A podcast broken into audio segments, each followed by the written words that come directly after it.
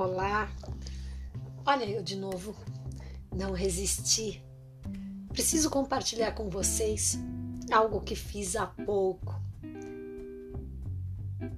Na nossa conversa anterior, falei do tanto de trabalho que temos com essa vida nova confinada em casa, com esse tal de home office. Pois é. Você acredita que enquanto eu gravava aquele outro podcast, na verdade era o um intervalo entre a renderização de um vídeo para os meus alunos e outro. Pois é, tem que administrar até isso. Aproveitar as pequenas brechas que surgem entre uma atividade e outra para continuar a fazer as coisas que gostamos de fazer. E confesso a você que diante de tanto trabalho, de tantas responsabilidades que agora se organizaram de um modo diferente, até para mim que estou acostumada a fazer várias coisas ao mesmo tempo, há dias que me pego desesperada porque não consigo dar conta de tudo. Às vezes as pessoas me perguntam: como você consegue dar conta de tudo? E eu falo: quem disse que eu consigo? Muitas vezes eu tenho que fazer escolhas. E tem coisas que eu deixo para depois, bem depois.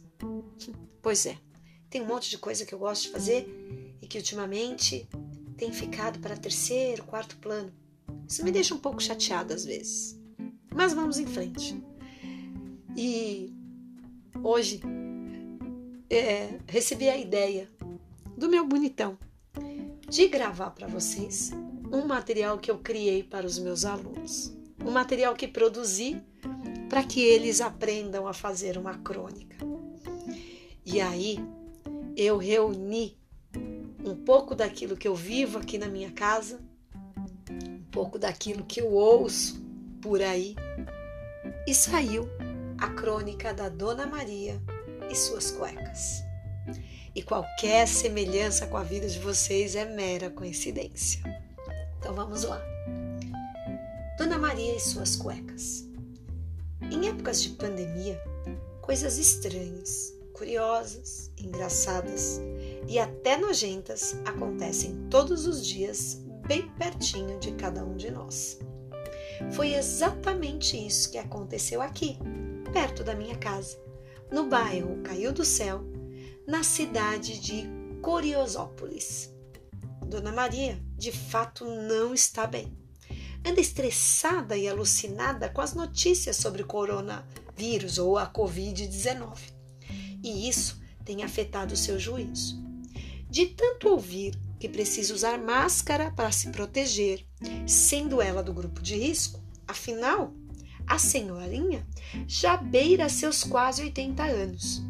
Foi lá, ela, atrás da bendita máscara. Ah, não posso deixar de registrar.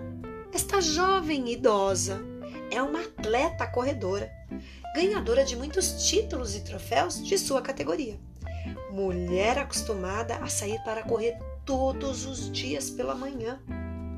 Mas voltando ao assunto, alucinada com a possibilidade de não poder sair mais de casa, visto que é do grupo de risco. Mas quem segura esta mulher em casa? Foi atrás do abençoado material protetor. Procura daqui, procura dali e nada.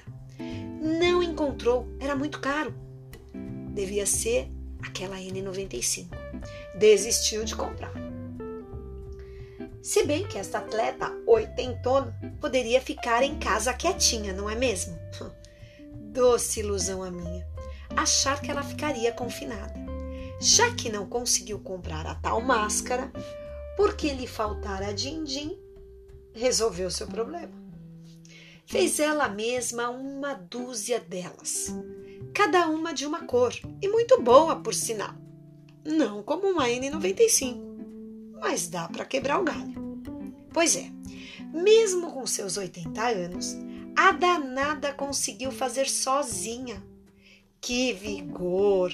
Que senhorinha sacudida! exemplo de disposição para muitos de nós, jovens que, af, vivemos morrendo pelos cantos. Dias depois, o senhor Francisco, sim, seu marido, um oitentão também, bem disposto, animado, também atleta, sabia? Ao sair do banho, pergunta: Maria, cadê minhas cuecas? Não acho nenhuma na gaveta. O que vou usar? Eu tinha uma dúzia delas. Pois é, para você se animar um pouquinho nesses dias de confinamento e para entender um pouco das loucuras e alucinações que muitos de nós fazemos e nem percebemos. Até uma próxima.